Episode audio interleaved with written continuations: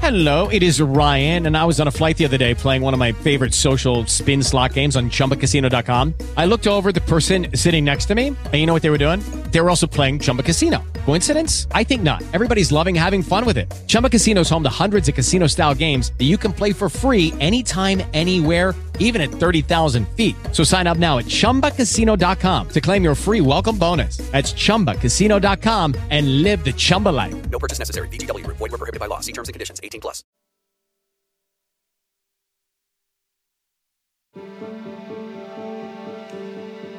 No puedo sacarme de la cabeza lo que me hizo mi esposo. Cualquier cosa se puede perdonar, pero eso no se puede.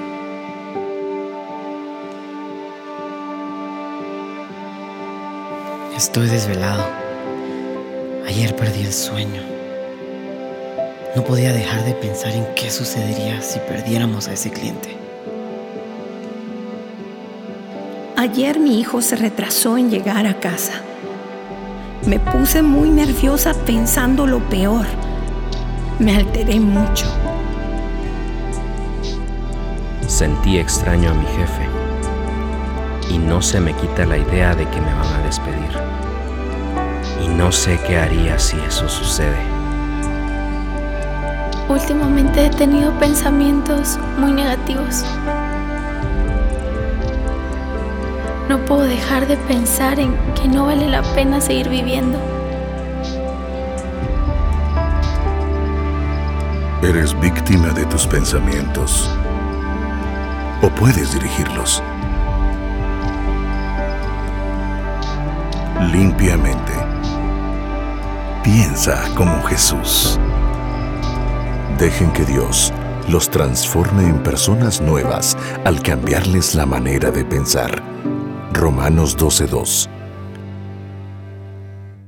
¿Qué tal Iglesia Vida Real? Los saludamos desde el Centro de Convenciones de la Zona 10, ahora aquí predicando sin personas, predicando en blanco, solo a las cámaras, saludándolos a todos ustedes que están ahí a través de los diferentes medios viéndonos y pensando mucho en la introducción de, de esta serie Limpiamente.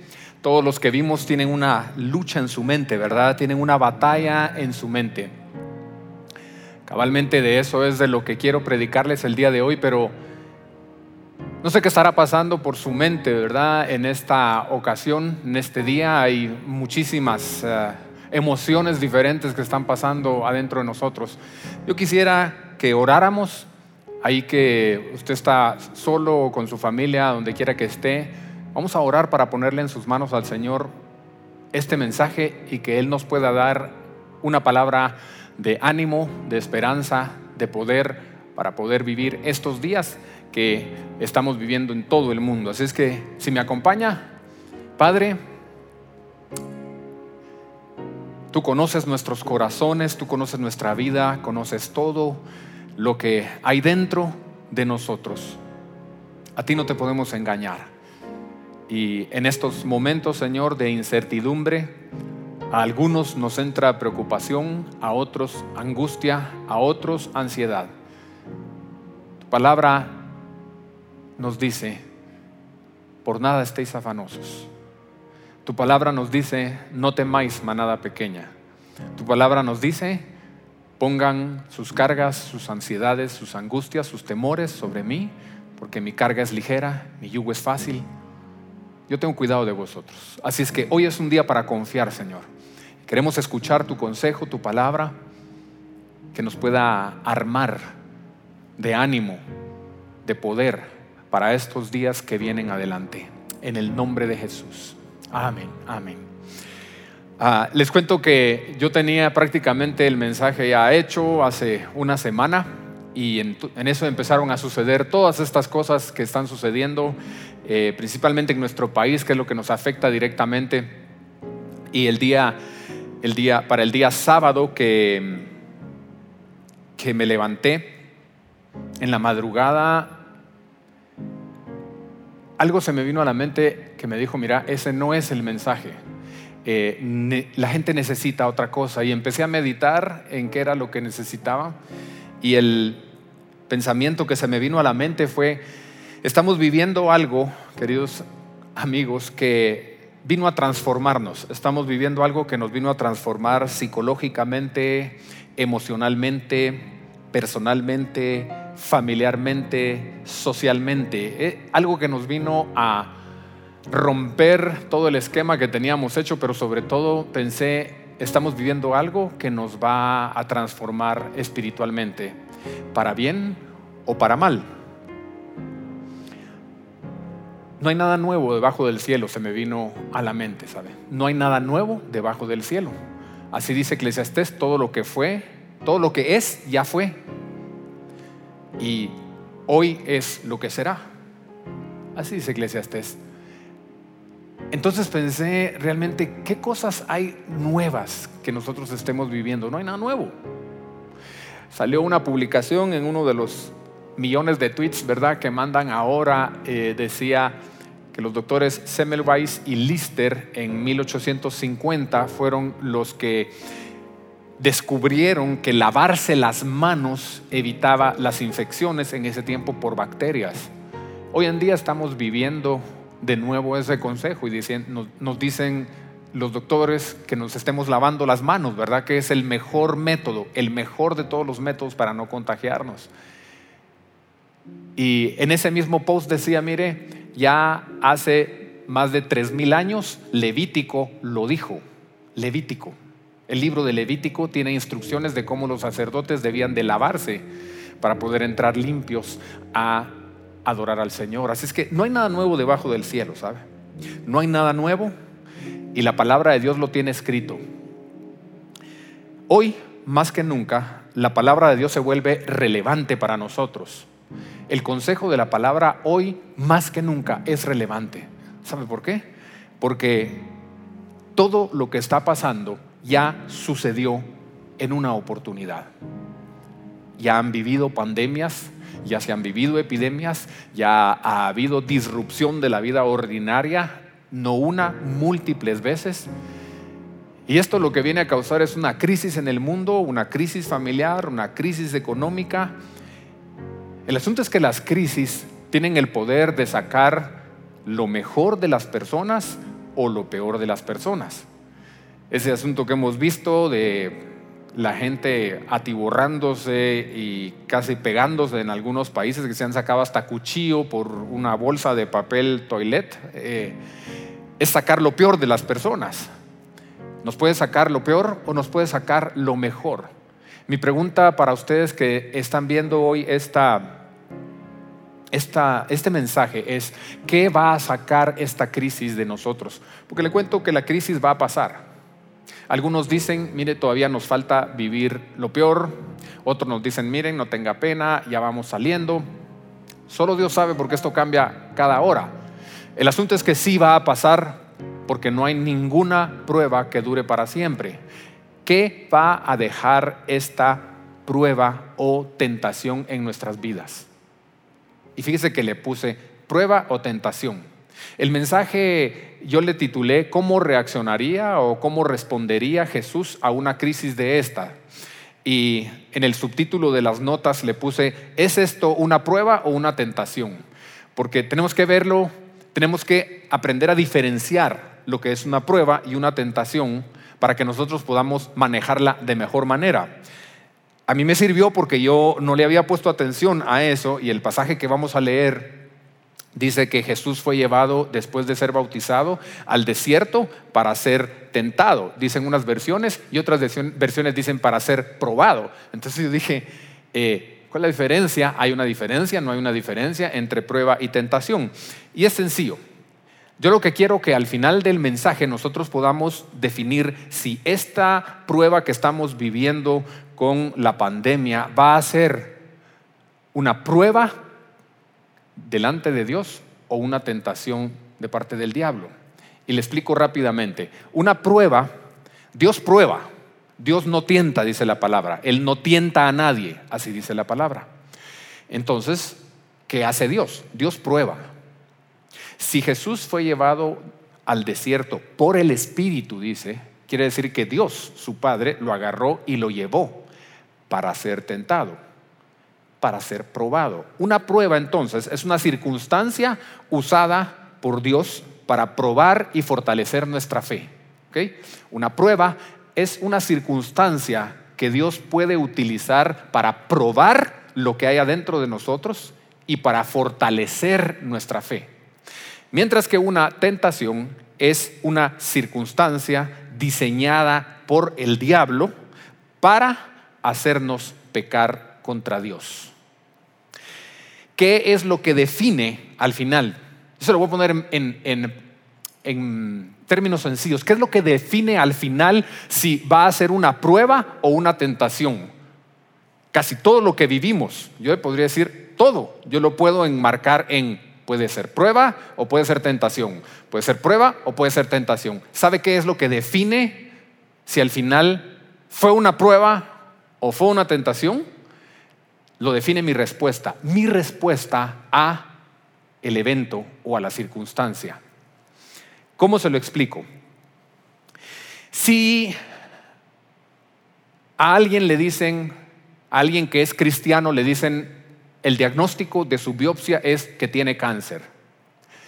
Eso puede ser una prueba o puede ser una tentación. Puede ser una prueba porque si es una prueba, lo va a fortalecer en su fe, va a hacer crecer su dependencia de Dios y lo va a acercar a Dios. O al final puede ser una tentación si él empieza a renegar de Dios y a decir, de nada me sirve ser cristiano, ¿para qué eh, acepté al Señor? ¿Para qué lo tengo en mi vida? Si de todas maneras me está dando esto.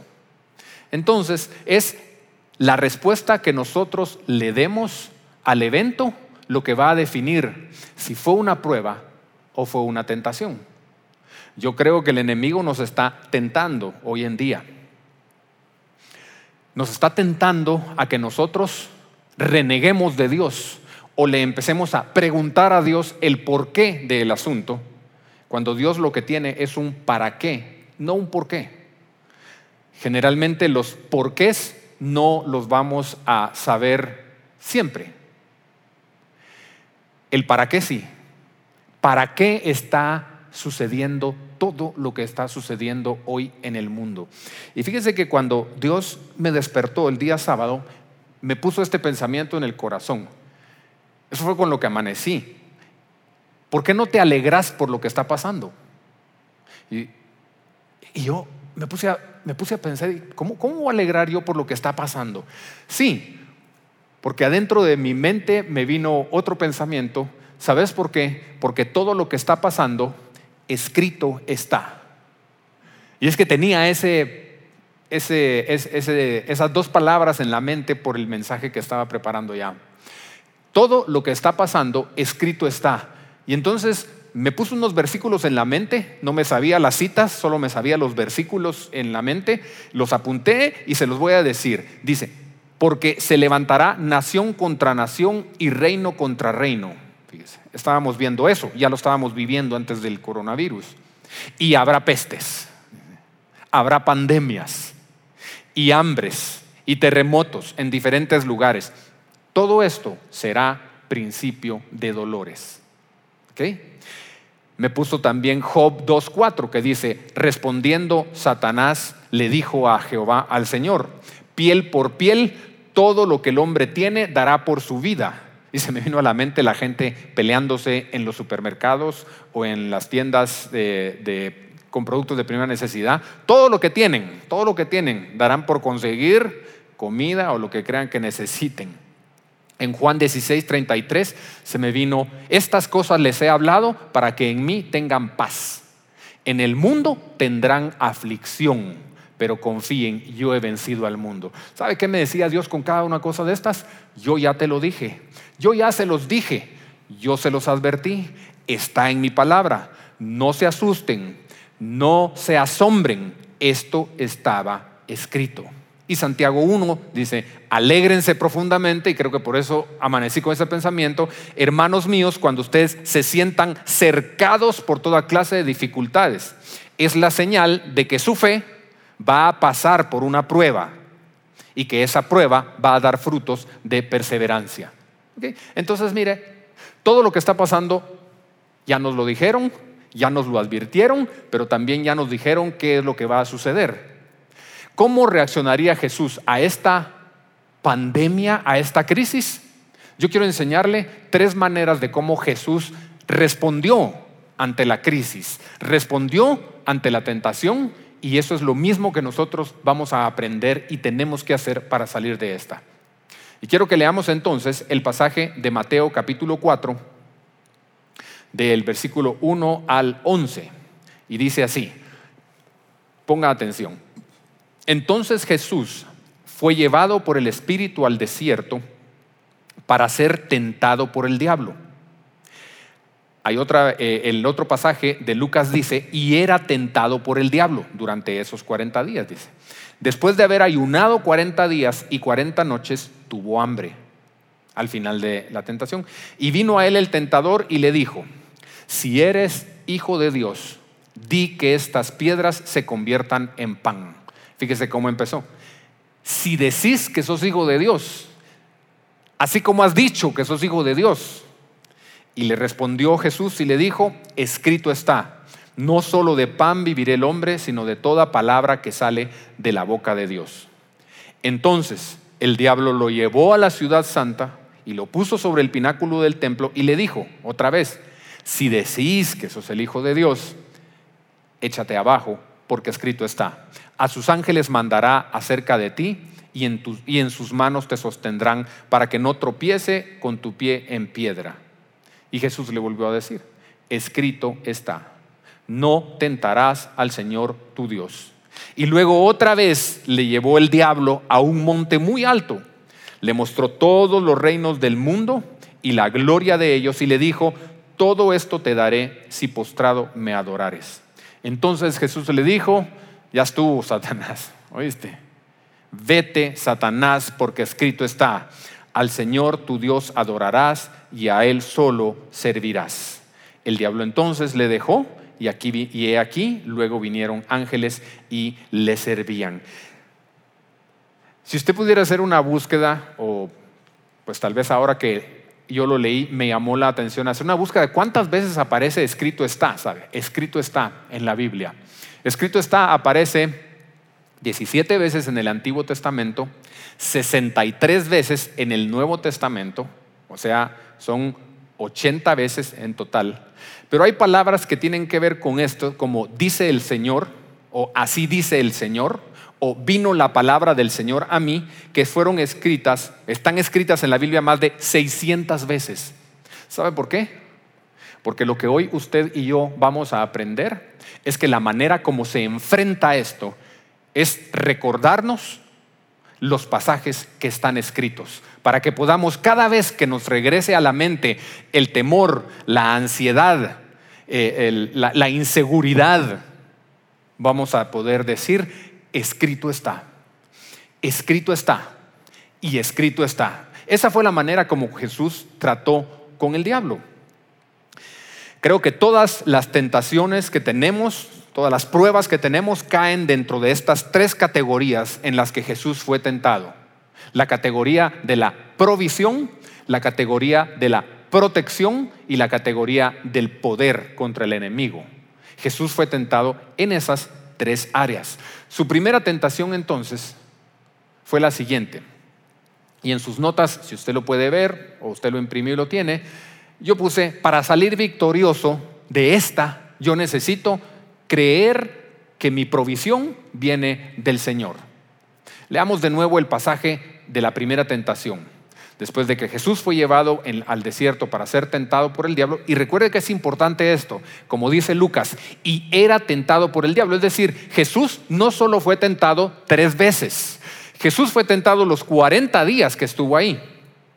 Tres veces son las últimas tres tentaciones, hasta que Jesús ya topó y le dijo, vete Satanás, ya estuvo. Ya te contesté todas las preguntas que querías saber.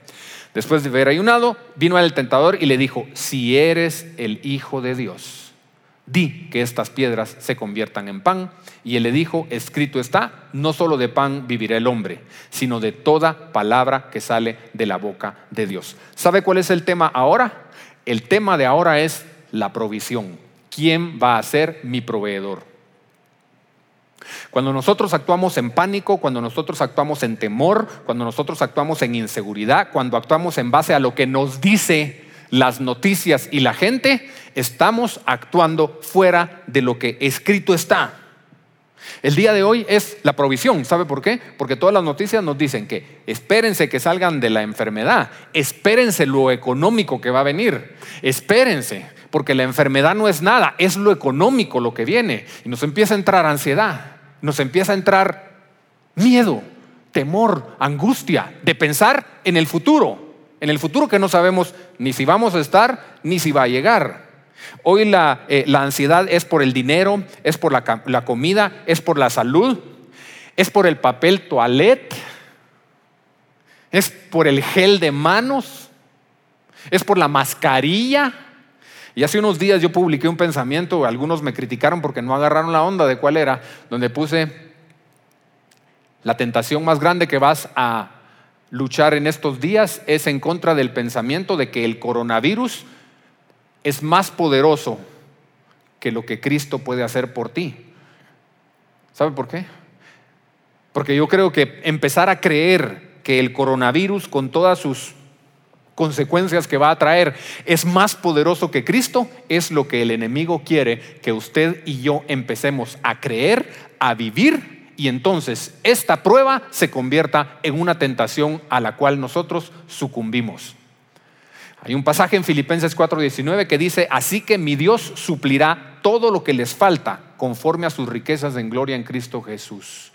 Así que mi Dios suplirá todo lo que les falte. Ese así que significa que es una conversación que viene de atrás. O sea, vaya atrás y mire qué es lo que Dios promete que Él va a suplir. Yo me fui para atrás y en los versículos anteriores dice, sé vivir en pobreza, sé vivir en prosperidad, ¿ok?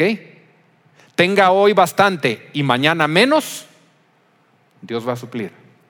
En todo y por todo he aprendido el secreto tanto de estar saciado como de tener hambre, de tener abundancia como de sufrir necesidad. Y entonces dice, todo lo puedo en Cristo que me fortalece. Fíjese bien que el pasaje dice que mi Dios suplirá todo lo que me falta, todo lo que me falta. No está diciendo todo lo que yo quiera o todo lo que le pida. ¿Ok? Yo quiero ayudarle a componer su teología, a tener una teología bíblica con respecto a lo que la palabra de Dios realmente dice, para que cualquier cosa que pase, usted no tambalee en su fe, usted no reniegue de su fe, porque lo que hace que nosotros tambaleemos y reneguemos de la fe es nuestra mala teología. Cuando la Biblia dice, todo lo que les falte, entonces no es todo lo que quieran, todo lo que oren o todo lo que le pidan, sino dice todo lo que les falte. Mi pregunta para ti es, si estás teniendo angustia, si estás teniendo temor, si estás teniendo ansiedad por las cosas que van a venir o que te pueden pasar, ¿dónde has puesto tus ojos? ¿Dónde has puesto tus ojos? ¿De dónde viene tu provisión? Este punto es, debo de estar seguro que mi provisión viene del Señor. Jesús lo sabía, porque su tentación fue pan. ¿Tenés hambre? Convertí las piedras en pan. Pero Jesús sabía de dónde viene su provisión. Mire, yo le quiero contar que en esta área, en esta área yo, yo tengo temor.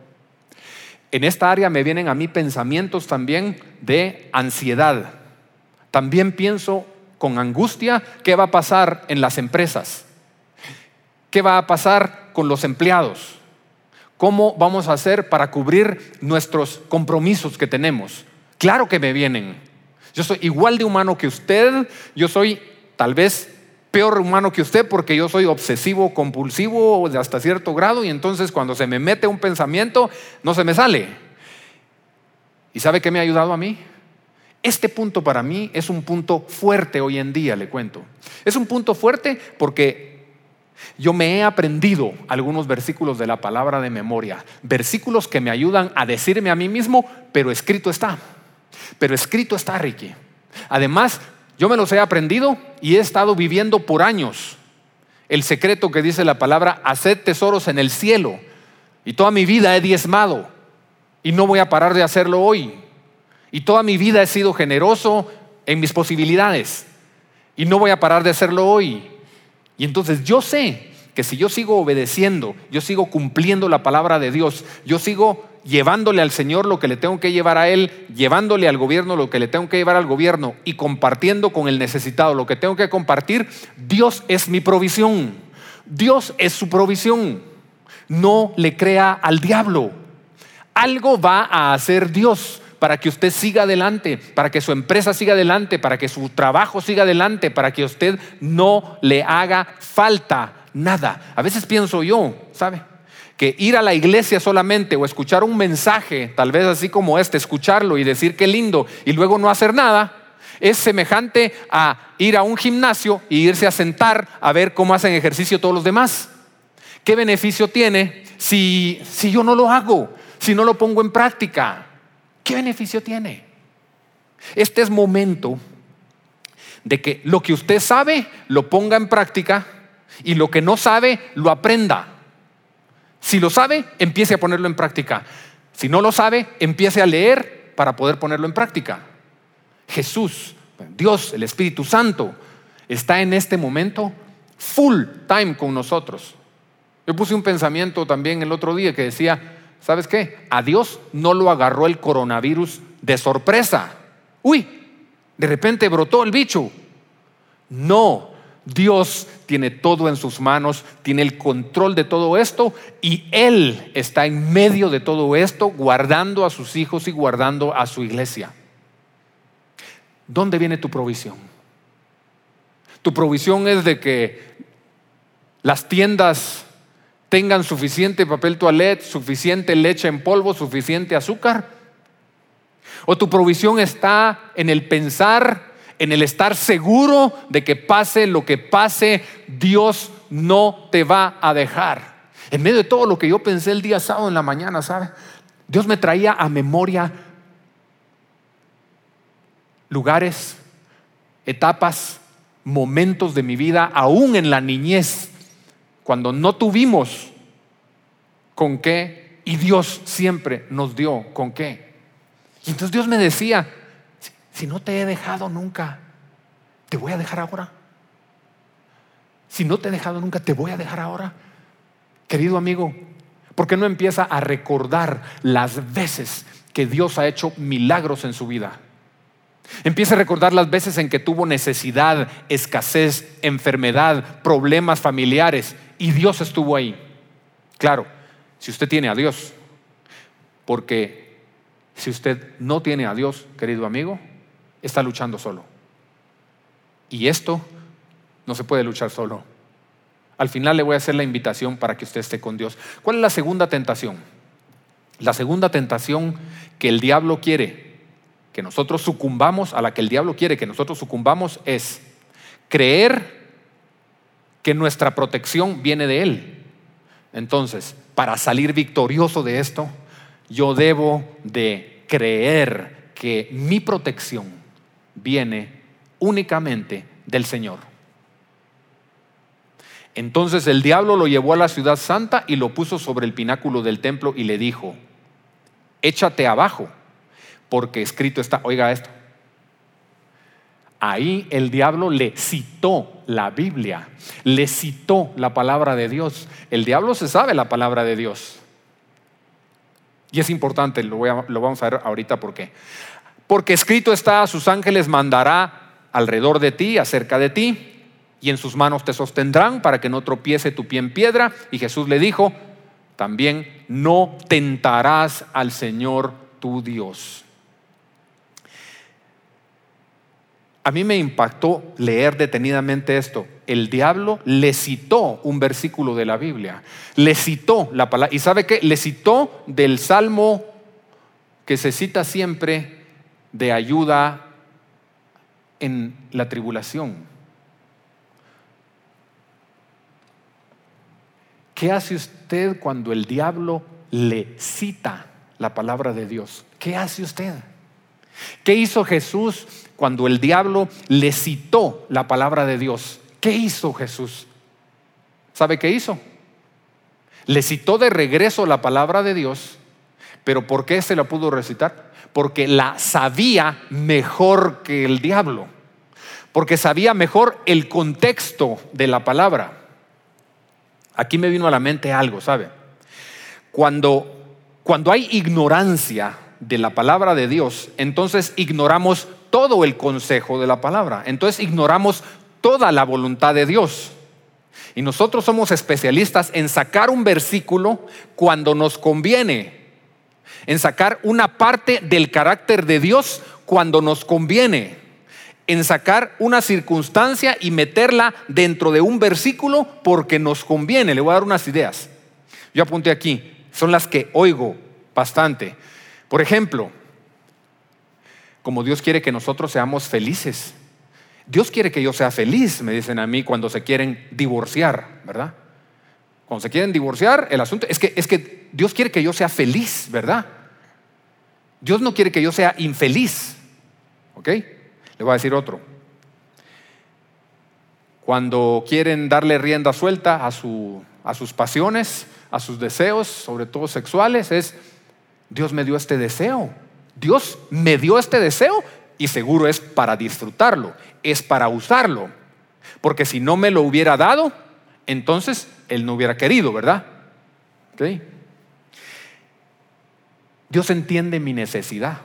Cuando alguien está haciendo algo malo, Dios entiende mi necesidad, fíjese. O sea, Dios me da un salvoconducto para hacer lo que estoy haciendo. Cuando hay parejas que están teniendo intimidad antes de casarse, pero si nos amamos, Dios es amor. Nos amamos y ¿sabe qué? De todas maneras nos vamos a casar. O como me dijo una pareja en una oportunidad, nosotros ya nos casamos espiritualmente en lo privado. Nos pusimos de rodillas y nos casamos delante de Dios y por eso estamos teniendo relaciones. Entonces, malinterpretamos nosotros lo que la Biblia dice por nuestro egoísmo. La palabra de Dios no es un mantra, queridos amigos, que nosotros repetimos para que Dios cumpla lo que nosotros queremos. ¿Cómo sabemos nosotros entonces que Dios nos va a proteger? Que Dios es nuestra protección. Ya vimos que es nuestra provisión. Ahora, ¿cómo sabemos nosotros que Dios es nuestra protección? ¿Cómo lo sabía Cristo? ¿Sabe cómo lo sabía? Él aprendió la palabra buscó la palabra, aprendió, ¿sabe? Él no traía la palabra ya grabada en un cassette, él era humano. Lucas 2.46 dice, al cabo de tres días, cuando Jesús, siendo un adolescente, se perdió, lo encontraron en el templo sentado entre los maestros de la ley, escuchándolos y haciéndoles preguntas. ¿Sabe qué estaba haciendo Jesús ahí? Estaba aprendiendo la palabra se la estaba metiendo en su cerebro, porque Jesús fue plenamente humano. Jesús tuvo que aprender a hablar, aprender a caminar, aprender su trabajo de carpintero. Jesús aprendió a orar, aprendió a ayunar, aprendió a diezmar. Todo eso lo aprendió. La Biblia dice que por lo que padeció Jesucristo aprendió obediencia. Lucas dice, y Jesús crecía en sabiduría conforme iba creciendo en estatura y en gracia para con Dios y para con los hombres. Mi consejo entonces, querido amigo, si tú quieres saber cómo Dios te va a proteger, estudia la palabra de Dios. Apréndete la palabra. Cuando tú te la aprendas, cuando te aprendas unos versículos, dos versículos, un versículo, vas a poder decirle a tu mente y al enemigo cuando venga la tentación de que te vas a enfermar, de que te van a contagiar, de lo que sea. Dios es mi protección. Porque la palabra de Dios lo dice. Porque sabes qué? Ocasiones como estas, en las que estamos peleando contra un enemigo que no vemos y no da señales de ataque, solo Dios nos puede proteger. Te voy a dar la última antes de que hagamos una meditación final para poder salir victorioso de esta prueba, yo necesito creer que mi poder el poder para vencer delante del enemigo viene solamente del Señor. La primera, debo de creer que mi provisión viene de Dios. La segunda, debo de creer que mi protección viene del Señor. Y la tercera que hizo Jesús, él sabía que su poder venía del Señor. Otra vez le llevó al diablo a un monte alto, le mostró todos los reinos y la gloria de ellos y le dijo, todo esto te daré si postrado me adorades. Entonces Jesús le dijo, ya, vete Satanás, porque escrito está, solo al Señor adorarás y a Él le servirás. El diablo lo dejó entonces. Mire, me gusta más que en, esta que en este pasaje, me gusta cómo lo pone Lucas. Al final dice que el diablo le dice, a ti te daré el poder de estos reinos y la gloria de ellos, porque a mí me ha sido dada y yo se la doy a quien quiero, le dijo el diablo. Que el diálogo está un poco más completo aquí. Le dijo el diablo, yo tengo poder y te lo puedo dar, porque yo se lo doy a quien quiero. Jesús rápidamente interpretó bien el asunto y le dijo, mira, tú no tendrías poder si no te lo hubieran dado de arriba.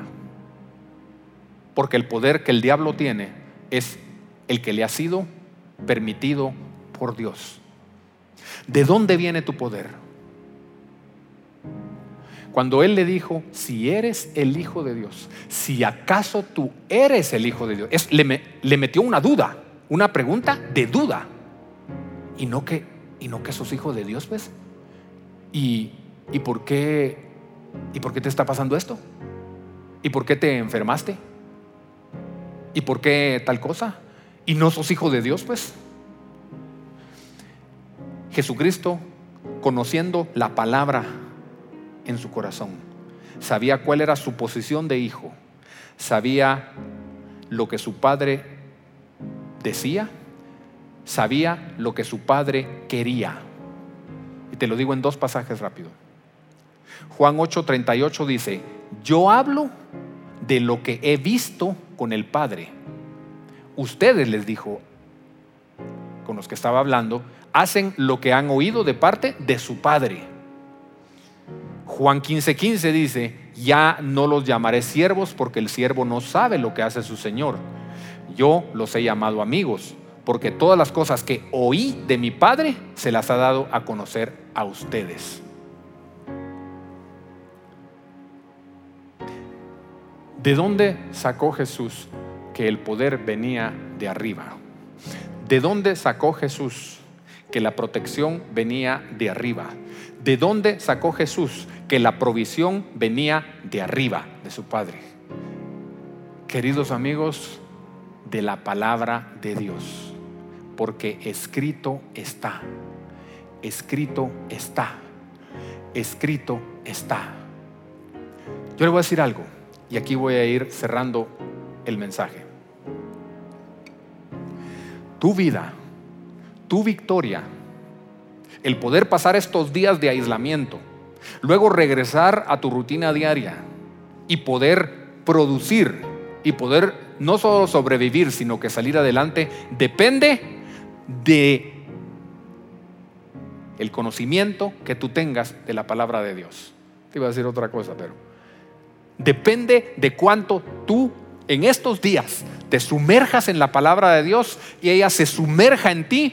Y cuando venga el pensamiento, cuando venga el temor, la ansiedad, la desesperación, la angustia que le viene a muchos, tú puedas decir, pero escrito está.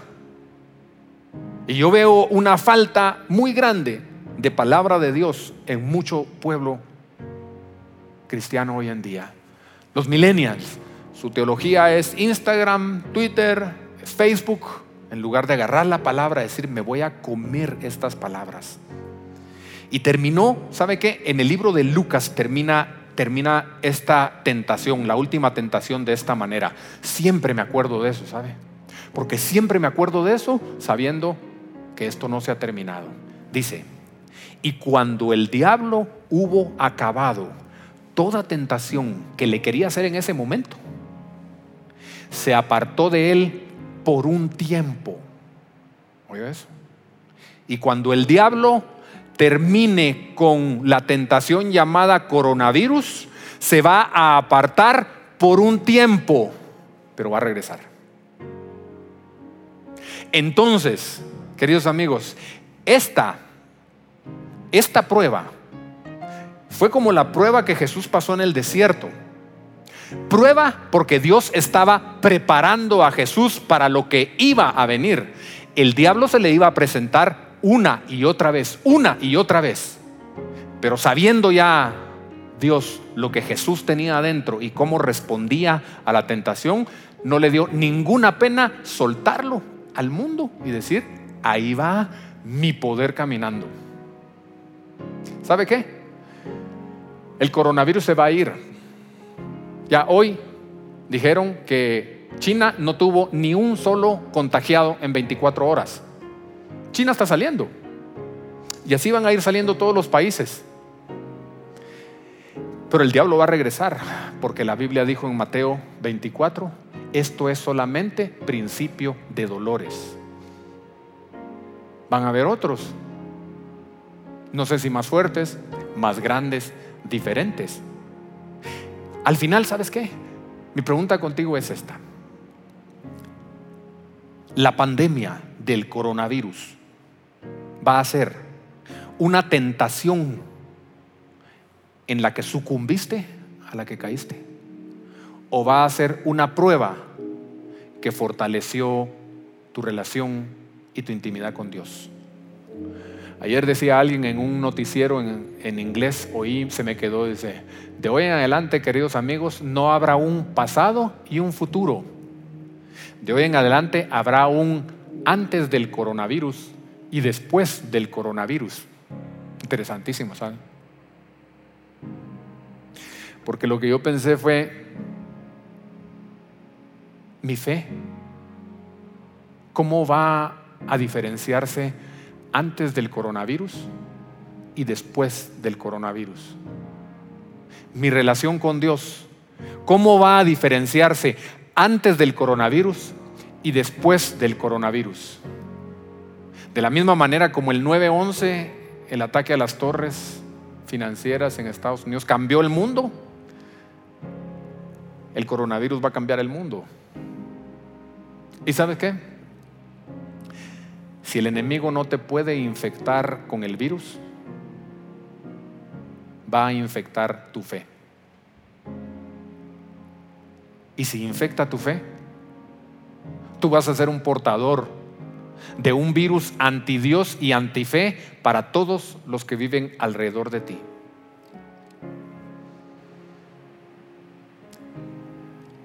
Hoy que todo el mundo habla de cerrar fronteras, ¿verdad? Paralizando completamente el mundo. Es increíble esto. Es increíble. Yo pensé hoy en la mañana, están hablando de cerrar, cerrar, cerrar, cerrar, cerrar, cerrar, cerrar, porque eso contiene. El mundo habla de cerrar. Dios quiere abrir. Pero no me malinterpretes. No estoy diciendo vayamos en contra de las medidas sanitarias. Dios quiere abrir corazones. Dios quiere abrir fe. Dios quiere abrir confianza. Dios quiere abrir poder en su pueblo. Esta, esta tentación, esta prueba, esta pandemia no nos va a destruir. Dios está con su iglesia. Dios está contigo. Yo quisiera que me acompañaras. Vamos a cantar una canción que Dios puso en mi corazón en esta mañana. Y después de cantarla, vamos a orar un momento y a entregarle al Señor todo esto que hemos aprendido hoy. Tú eres, Señor, mi provisión, tú eres mi protección, tú eres mi poder. Cantemos la canción y regresamos para terminar orándole al Señor. Tú eres ese nombre vencedor que todo lo puede. Adoramos solo tu nombre, Jesús.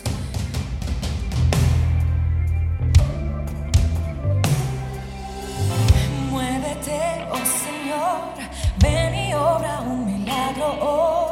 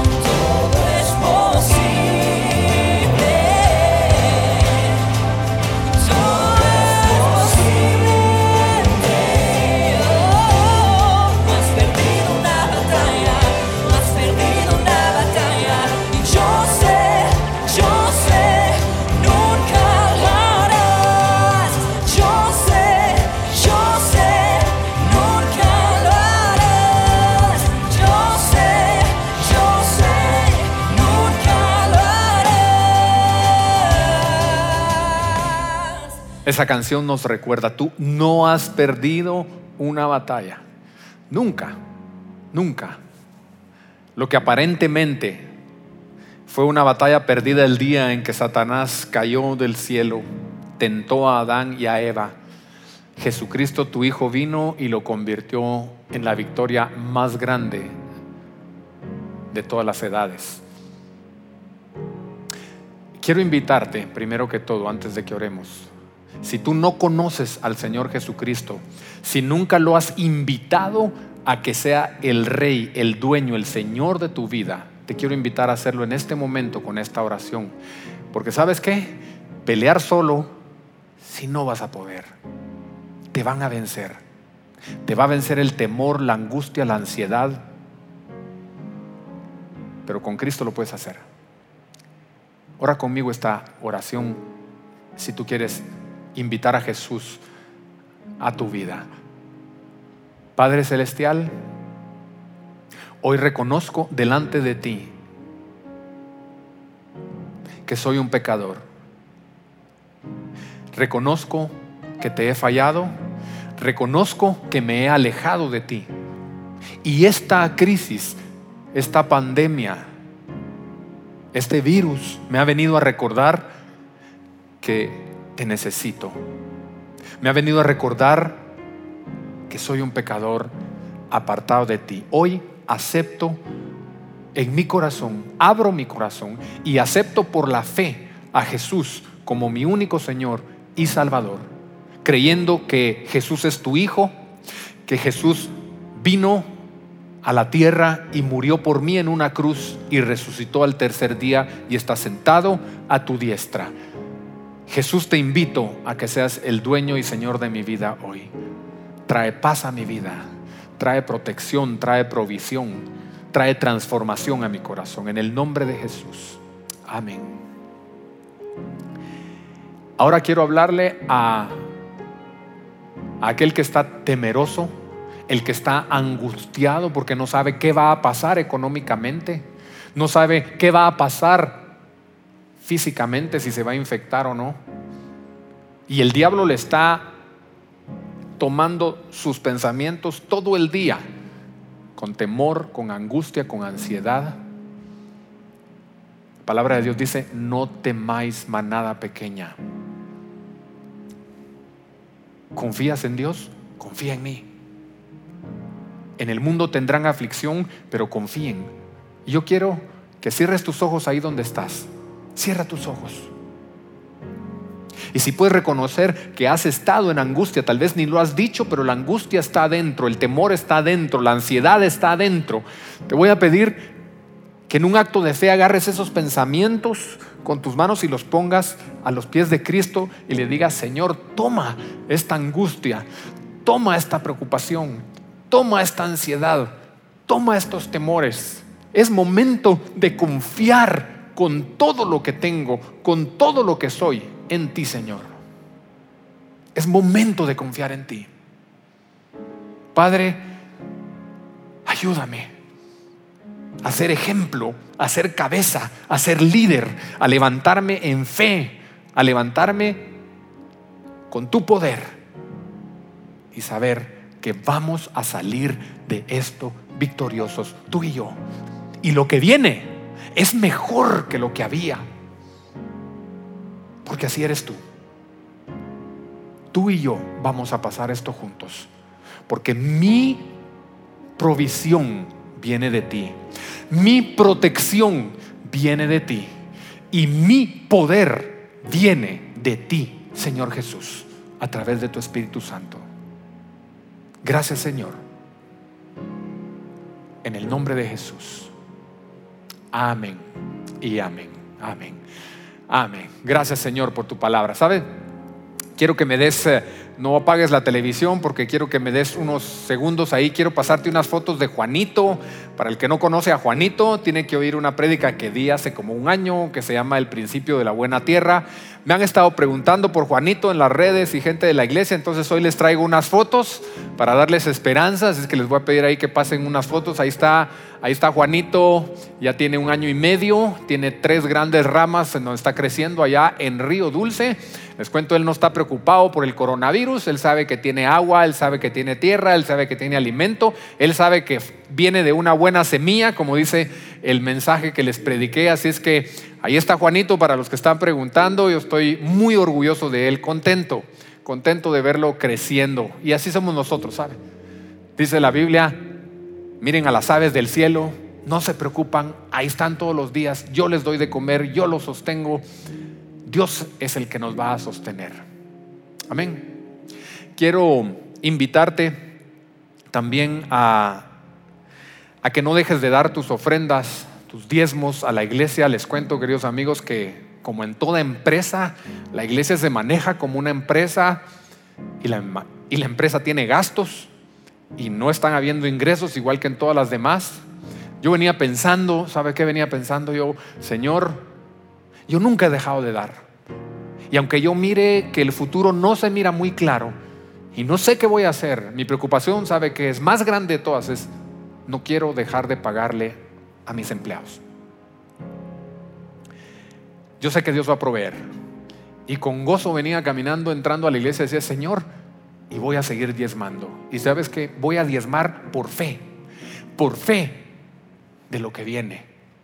Porque esa es la fe. No es, la fe no es seguridad de lo que tengo. La fe es la certeza de lo que no sé que viene. Yo sé que viene algo bueno. Entonces, les vamos a poner en pantalla los números de cuenta, eh, los enlaces y donde usted puede ofrendar. Le voy a leer un pasaje de la palabra de Dios que para mí es siempre, siempre, siempre el que me recuerda de dar y dice así. Recuerden lo siguiente, un agricultor que siembra solo unas cuantas semillas obtendrá una cosecha pequeña, pero el que siembra abundantemente obtendrá una cosecha abundante. Cada uno debe decidir en su corazón cuánto va a dar y no den de, de mala gana ni bajo presión, porque Dios al que ama es a aquel que da con alegría y Dios proveerá con generosidad todo lo que necesiten. Esa es mi promesa. Entonces siempre tendrán lo necesario y además tendrán bastante de sobra para compartir con otros. Así es que demos con gozo, demos con alegría, demos por fe, sabiendo que el que siembra abundantemente cosecha abundantemente y que nos va a dar no solo lo que necesitamos, sino más para compartir. Esos van a ser los grandes testimonios post coronavirus, le cuento. Los grandes testimonios que van a venir son de aquellas personas que hoy le crean a Dios, hoy le crean a Dios en su provisión. Lo confiesen, lo tengan en su corazón. ¿Y sabe qué? Confiar no quiere decir no tener temor. Confiar no quiere decir no tener pensamientos negativos. Confiar es responderse en su corazón y constantemente en la mente, escrito está. Escrito está. Escrito está. Confiemos. Así es que, queridos amigos, los invito, por favor, no dejen de dar, porque hay gran, un- un- una gran cantidad de personas en la iglesia que también viven de lo que la iglesia le ingresa. Vamos a orar por la ofrenda, por sus ingresos, y con eso nos damos por terminados. Padre, nunca nos has dejado, nunca nos ha faltado, y hoy no va a ser la excepción. No nos guiamos por lo que le dicen las noticias, por lo que dicen los medios, por lo que dice la economía. Siempre nos hemos guiado por lo que dice tu palabra, porque tu provisión ha venido de tu palabra. Hoy más que nunca, por fe, bendecimos nuestros diezmos y ofrendas que vamos a depositar, que vamos a enviar por cualquier medio. ¿Sabes por qué, Señor? Porque sabemos que tú tienes cuidado de nosotros, que tu provisión es la que sostiene, que tu poder es el que nos ayuda a salir adelante. Bendecimos estas ofrendas, bendecimos estos diezmos y creemos, Señor, que de esta vamos a salir mejor. En el nombre de Jesús. Amén. Que Dios los bendiga, queridos amigos. Recuérdese, escrito está. With Lucky Land slots, you can get lucky just about anywhere. Dearly beloved, we are gathered here today to. Has anyone seen the bride and groom? Sorry, sorry, we're here. We were getting lucky in the limo and we lost track of time. No, Lucky Land Casino, with cash prizes that add up quicker than a guest registry. In that case, I pronounce you lucky. Play for free at LuckyLandSlots.com. Daily bonuses are waiting. No purchase necessary. Void where prohibited by law. 18 plus. Terms and conditions apply. See website for details.